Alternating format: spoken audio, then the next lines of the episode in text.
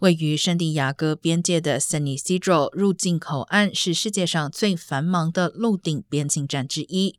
该站点近期任命马林出任新主管，她也是美国海关及边境保护局首位女性港口主任。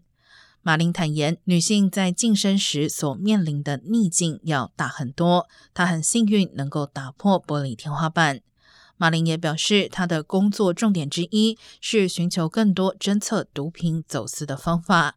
统计显示，过去十个月中，美国陆地入境口岸搜查到的芬太尼有百分之五十四来自圣地亚哥地区。